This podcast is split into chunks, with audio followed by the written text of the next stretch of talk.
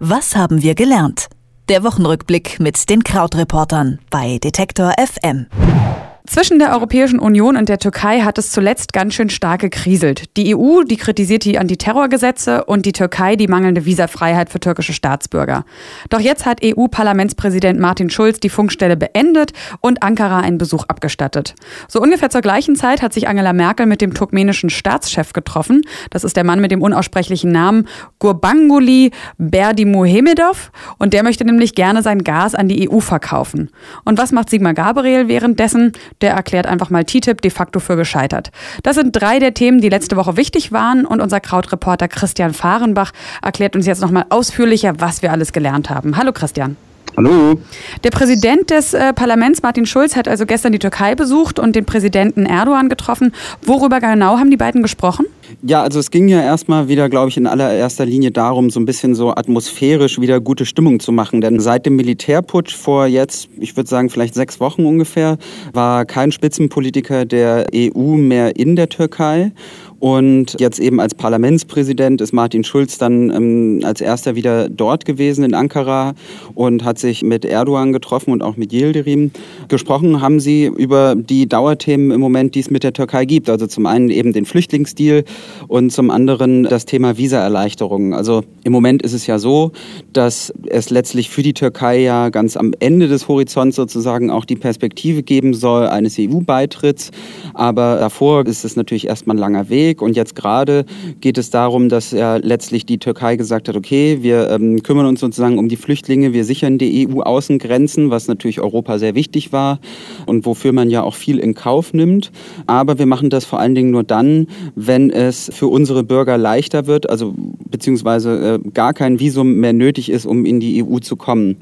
Da wiederum hat dann die EU gesagt, okay, es gibt diese Visaerleichterungen, aber nur, wenn ihr einen Katalog an äh, Anforderungen erfüllt. Ich glaube, da sind 72 Punkte drin und fast alles davon ist schon gelöst. Aber ähm, der Knackpunkt, um den es geht, sind eben immer diese Antiterrorgesetze. Und in diesen Antiterrorgesetzen, also die gehören überarbeitet Seiten äh, aus dem Blickwinkel der EU sozusagen, nach Meinung der EU. Der Knackpunkt darin ist, dass in diesen Antiterrorgesetzen im Moment halt auch Oppositionelle als mögliche Terroristen gelten können. Also Leute, die einfach gegen, gegen die Regierung aufbegehren oder aufsprechen. Das ist natürlich dann der Europäischen Union ein Dorn im Auge. Sie möchte gerne, dass diese Terrorgesetze überarbeitet werden, aber die Türkei möchte das nicht. Und die Türkei möchte eben trotzdem die Visaerleichterung. Und das ist so ein bisschen die verfahrene Situation, in der man steckt. Und gleichzeitig kommt dann noch so eine zweite Sache dann dazu, nämlich dass man, glaube ich, in der Türkei so es wahrgenommen hat, als ob dieser Militärputsch und der Sieg gegen das Militär seitens der Erdogan-Regierung nicht richtig ernst genommen wurde in Europa. Und da hat man, äh, hat dann Schulz gestern schon Fortschritte gemacht, nach allem, was man hinterher so gehört hat. Er hat halt im Parlament gesagt, es sei ein Ruhmesblatt der Landesgeschichte der Türkei gewesen, wie man diesen Putsch abgewehrt hat. Und das war so ein bisschen dann, so sagen wir mal, Balsam für die Volksseele der Türken. Denn es gab ja zum Beispiel da auch den Streit darüber, ob für die Regierung Erdogan in anderen Ländern, also auch in Deutschland, demonstriert werden darf und wie. Und das hat man, glaube ich, da eher so wahrgenommen, als ob es einfach so eine Art grundsätzliche Ablehnung von Erdogan und seiner Regierung gibt. Also Fazit letztlich hier. Natürlich gibt es noch viel zu reden, aber immerhin tut man das jetzt wieder und der erste Schritt ist gemacht. Also eine freundliche Stimmung nach dem Treffen, würdest du sagen? Hoffen wir doch. Und ein paar Tage zuvor hat sich unsere Bundeskanzlerin Frau Merkel ja mit dem turkmenischen Präsidenten mit diesem eben sehr schwierig auszusprechenden Namen getroffen, der ja eigentlich überall als Despot gilt und in seinem Land auch einen schönen Personenkult um sich pflegt, eigentlich noch mehr als unser koreanischer Lieblingsdiktator Kim Jong-un. Was will denn der turkmenische Präsident von Angela Merkel oder andersrum sie von ihm? Ja, also es geht da darum, er hat sich mit ihr getroffen und man muss sagen, das war jetzt kein irgendwie Tage dauernde Staatsempfang, sondern eher so in Richtung gemeinsames Mittagessen und er möchte ähm, Europa Gas verkaufen. Also Turkmenistan ist so wie einige andere Länder der Region, also Kasachstan ist dort zum Beispiel auch und Usbekistan, hat Turkmenistan sehr viel Gas und möchte dieses Gas in die EU liefern. Und Turkmenistan ist, wenn man sich die Landkarte mal vorstellt, also erst kommt Europa, dann kommt die Türkei, Türkei, dann kommt Armenien, dann kommt Aserbaidschan und dann kommt das Kaspische Meer, also sozusagen äh, von West nach Ost. Und dann kommt Turkmenistan. Das heißt also, jedes Gas, was geliefert werden würde Richtung Europa, müsste entweder über Russland oder die Türkei kommen. Und das ist genau da auch das Problem Denn Erdogan und äh, Wladimir Putin haben ja kürzlich erst wieder so ihre Zuneigung füreinander entdeckt. Und die möchten auch eine gemeinsame Gaspipeline durchsetzen. Turkstream heißt die. Und die stünde dann eben in Konkurrenz zu, dem, zu diesem Projekt aus Turkmenistan. Aber natürlich für die EU ist es trotzdem interessant, weil Unabhängigkeit von Russland immer ein wichtiges Thema ist. Und ja, man da so ein bisschen so das eigene Portfolio etwas diversifizieren würde. Und natürlich ist Gurbanguly Berde Mohamedov auch deshalb so interessant, weil der so eine wahnsinnig schillernde Figur ist. Also klar, fürchterlicher Despot und unterdrückt auch die Meinungsfreiheit in seinem Land. Und auf dieser Liste von Reporter ohne Grenzen über die Pressefreiheit ist äh, Turkmenistan auf dem drittletzten Platz von 180 Ländern oder so. Aber das ist einfach eine skurrile Erscheinung. Der hat äh, 35 Bücher geschrieben. Sein letzter Bestseller wohl so Tee, Heilmittel und Inspiration. Dann ersch erscheint er wohl häufiger auf Hochzeiten und singt da mal so ein bisschen. Äh, er sei angeblich super im Basketball. Also da werden irgendwelche Videos gedreht. Und das Absurdeste ist also, dass er alles super findet, was weiß ist. Und deshalb dürfen in Turkmenistan nur weiße Autos fahren. Jetzt haben wir uns also schon angeguckt, was Frau Merkel und Herr Schulz gemacht haben. Im Ausland sehr aktiv.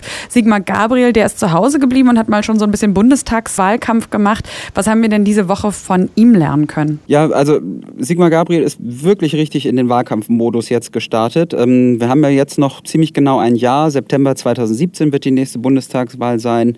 Gleichzeitig ist ja jetzt diesen Sonntag die Landtagswahl in Mecklenburg-Vorpommern, wo es auch natürlich alle drauf schauen, wie die AfD sich schlagen wird. Sie hat gar nicht mal so schlechte Chancen, zweitstärkste Partei zu werden oder wenn die Umfragen sie unterschätzen, vielleicht sogar stärkste Partei zu werden.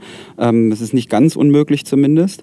Da ist natürlich dann auch dahingehend so ein bisschen Wahlkampf angesagt, aber es bleibt halt einfach weiter so, was wir auch schon in den letzten Wochen gesehen haben mit der SPD. Da werden schon mal die Zehen ins Wasser gehalten und geschaut, welche Themen bei dem Wahlvolk besonders Resonanz erzeugen. Wir hatten ja schon so ein bisschen so eine Debatte darüber, juba äh, über die Renten und dass es Steuererleichterungen geben müsste. Und jetzt Anfang dieser Woche hat äh, Sigmar Gabriel in einem dieser etwas unsäglichen Sommerinterviews eben gesagt, naja, also TTIP hält er letztlich schon für gescheitert. Man würde jetzt drei Jahre schon daran rumreden und es gäbe noch nicht eine Abmachung. Die Amerikaner würden auch ihre, ihr Interesse verlieren. Und das ist gar nicht so falsch. Also zum Beispiel auch darauf angesprochen, ob sie das Thema wichtig findet, hat Hillary Clinton zum Beispiel auch gesagt, dass TTIP für sie nicht so ganz oben auf der Prioritätenliste steht steht. Das ist schon alles richtig, aber es ist natürlich äh, so wie immer in der Politik so eine Sache, ob etwas so ist oder ob auch jemand drüber redet und ob auch jemand in der Position wie der Vizekanzler drüber redet, ähm, ohne dass es abgesprochen ist äh, mit anderen äh, Kräften zum Beispiel eben mit der Kanzlerin. Das wirkte dann natürlich schon etwas befremdlich und natürlich wie einfach ein bisschen populistischer Move von Gabriel, denn äh, er weiß ja natürlich, wie unbeliebt TTIP erstmal in der Bevölkerung ist. Dann hat er auch noch gepoltert in Sachen Flüchtlingsfrage, wie die CDU angeblich mit den Flüchtlingen umgegangen ist. Die SPD würde halt die Partei sein, die immer äh, Lösungen bietet und Lösungen auf kommunaler Ebene vorantreibt.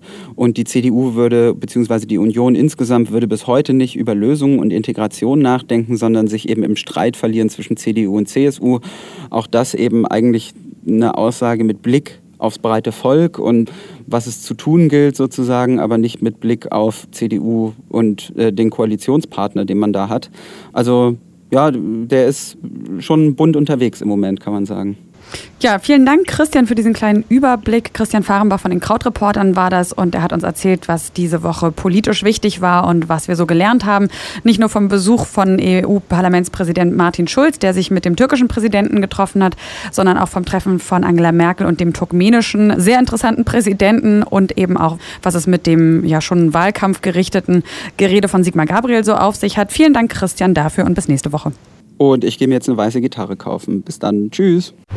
Was haben wir gelernt? Der Wochenrückblick mit den Krautreportern bei Detektor FM.